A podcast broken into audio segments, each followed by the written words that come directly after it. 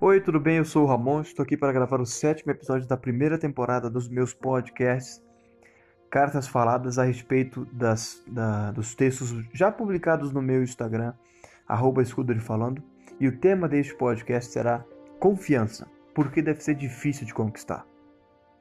Vamos então à leitura. A maioria das batalhas sanguinárias da humanidade começaram com uma traição. Boa parte das amizades que acabam ocorrem por não haver como tolerar a falta de firmeza no compromisso. Da mesma maneira, os relacionamentos mais complexos e amorosos que não se propagam nas divergências e dúvidas. Assim, entendemos que a flexão do verbo confiar está presente em quase todo o propósito humano.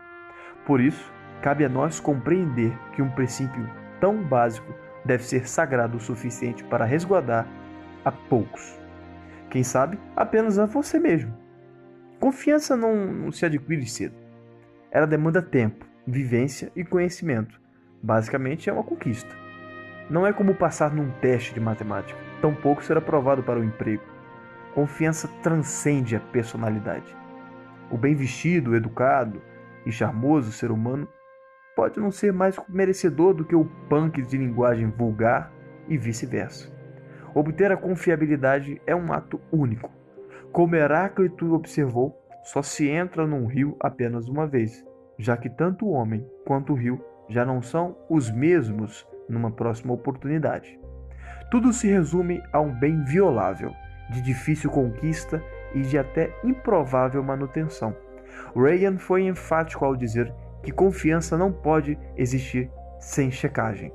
Muitos acreditam que confiar é entregar uma arma carregada a alguém, se virar e esperar não tomar um tiro. Essa percepção está tornando os indivíduos mais evasivos quanto a si mesmos. Portanto, a ausência de autoconfiança gera uma anomalia de sentimentos.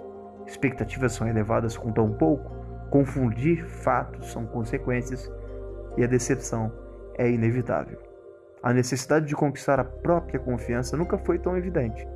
Quem sabe assim, posteriormente, possamos colocar o conceito do verbo em prática. Ramon Santos.